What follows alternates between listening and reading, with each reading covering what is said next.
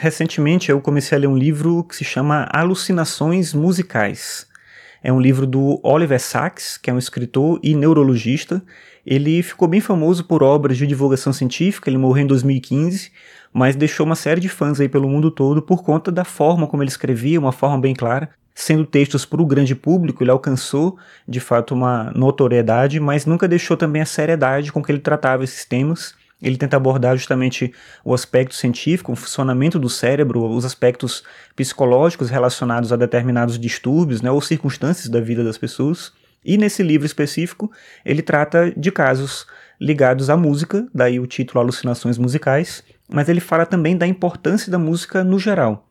Na introdução, ele chega a falar que a música não tem a ver só com uma questão auditiva, mas talvez principalmente com uma questão emocional. Ele cita até o Nietzsche, quando Nietzsche fala que nós ouvimos música com nossos músculos, ou seja, a música ela está introjetada no nosso corpo, a gente tem uma memória muscular, mas uma memória musical também que permeia a nossa vida toda. Muitas vezes você vai ouvir uma música e vai lembrar de um fato, de uma pessoa, de uma época da sua vida, e isso é bem recorrente. Dos diversos casos que ele cita no livro, eu achei um específico bem curioso, que ele conta a história de um homem que todas as noites, quando ele ouvia um programa de rádio na BBC, ele desmaiava. E de início era um horário específico lá, sei lá, 8h59. Né? Nesse momento ele desmaiava. Passava mal, né? tinha um mal-estar, e logo depois desmaiava. Todos os dias acontecia isso, ele imediatamente fez uma relação entre o rádio e aquilo que estava acontecendo com ele, parou de ouvir rádio e aquilo parou de acontecer. Foi procurar um médico, não conseguiram identificar inicialmente o que, que era, mas depois, mesmo sem ouvir o rádio, isso começou a acontecer em momentos aleatórios, assim, de vez em quando acontecia. Ele estava andando na rua, sentia um mal-estar e acabava desmaiando. Depois conseguiram identificar que não era o rádio em si que fazia aquilo, ele já tinha percebido isso, né, no decorrer do tempo depois, mas o que fazia aquilo acontecer era um som específico, um som de sino. Naquele programa que ele escutava, tinha um som de sino que tocava na abertura exatamente naquele horário, às 8h59. Então, quando ele ouvia aquela frequência específica, ele tinha esse mal-estar e desmaiava.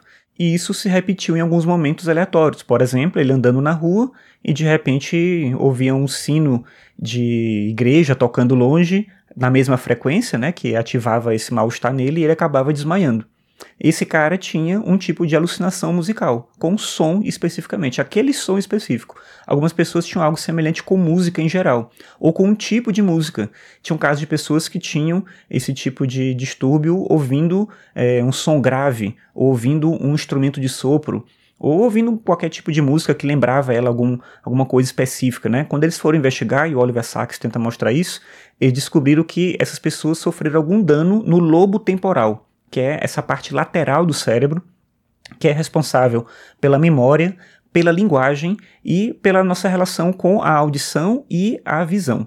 Então essas pessoas acabavam tendo algum tipo de problema relacionado a isso, né? Ou tinham um tumor, ou tinham sofrido é, alguma queda, machucaram a cabeça naquela área, e esse dano no cérebro acabava causando isso de uma maneira até então misteriosa, mas muito mais recorrente do que se imaginava. Difícil imaginar o que é viver com medo de música mas muita gente teve isso e talvez muita gente tenha sem nem saber exatamente, porque ele fala que não necessariamente precisa ser tão grave quanto foi no caso do cara que não podia ouvir o rádio.